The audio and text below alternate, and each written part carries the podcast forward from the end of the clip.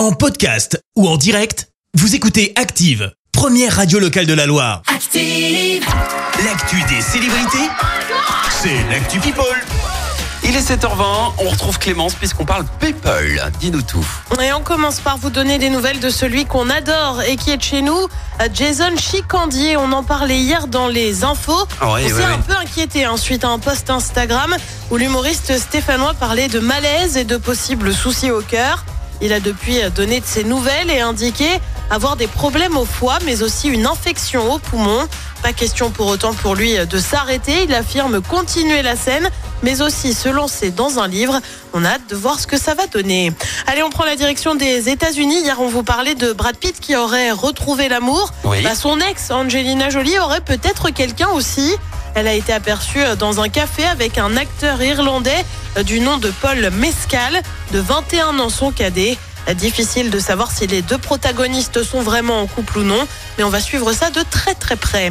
On continue ouais. avec une phrase. Il m'a jeté au sol. Phrase du prince Harry dans ses mémoires. Et oui, le livre ne sort que la semaine prochaine, mais tu sais bien comment ça fonctionne.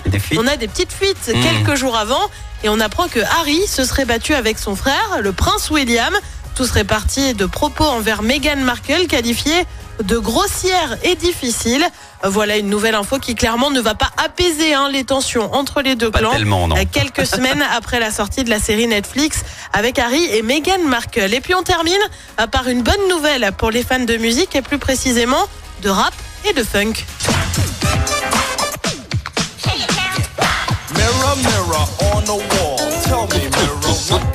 Eh ben, bien Oh, sûr, c'est de la soul, bien sûr, qui jusqu'ici. Alors si jusqu'ici vous étiez euh, fan du groupe, c'était pas toujours évident de les écouter, notamment les premiers, les premiers albums. Il n'y avait pas d'autre choix que de prendre la bonne vieille chaîne IFI. Ouais. Tout ça, bah, ça va changer et pour cause.